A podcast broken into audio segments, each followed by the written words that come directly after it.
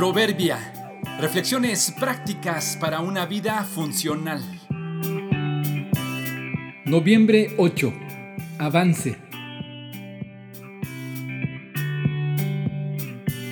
Tratar de entender antes de ser entendidos resulta en relaciones más funcionales.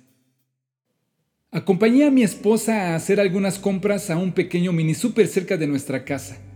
No es un gran supermercado como otros que hay en la ciudad. Es uno de la misma cadena pero más pequeño, donde consigues lo básico para la despensa. Se usan canastas de plástico y pequeños carritos para colocar los productos y llevarlos a pagar.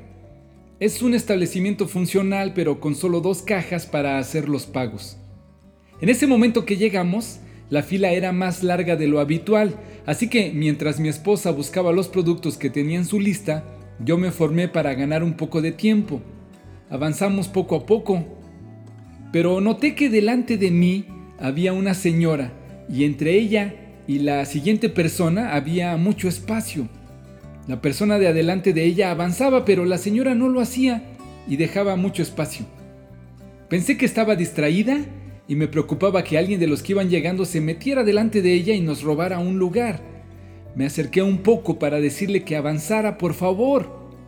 Fue hasta entonces que noté que traía uno de esos pequeños carritos de mandado lleno de productos. Sencillamente no podía ponerse exactamente detrás de la persona que iba delante de ella porque el carrito se lo impedía. Estuve a punto de presionarla a que avanzara y no dejara espacio, sin tener claridad de la razón de ese espacio. De haberlo hecho la hubiera avergonzado Tal vez la hubiera ofendido o ella quizá podría haber respondido molesta avergonzándome a mí, haciéndome ver como un tonto inconsciente. Me quedé con el brazo estirado casi tocando su hombro. En la fila de las relaciones familiares, de las relaciones en la oficina o en el vecindario, tenemos expectativas de lo que deben hacer los demás, del espacio que deben guardar entre ellos y la persona de adelante de la actitud y del comportamiento que deben tener hacia nosotros, hacia la vida. Fulano debería de ser agradecido. Yo, en lugar de él, estaría muy contento. Ella no debería enojarse.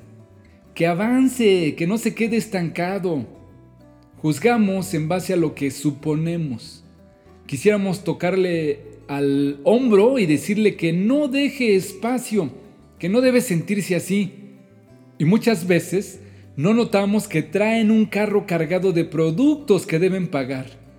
Una maleta de penas, una bolsa de preocupaciones, una caja de crisis cargando. Nos encanta que sean considerados con nosotros y pedimos que nos entiendan, pero nos cuesta entender las cargas de los demás. Un gran reto para esto de los espacios, las cargas y las actitudes es esforzarnos con la ayuda de Dios para tratar de entender antes de ser entendidos. Que Dios, quien da esa paciencia y ese ánimo, les ayude a vivir con plena armonía unos con otros, como corresponde a los seguidores de Cristo Jesús. Romanos 15:5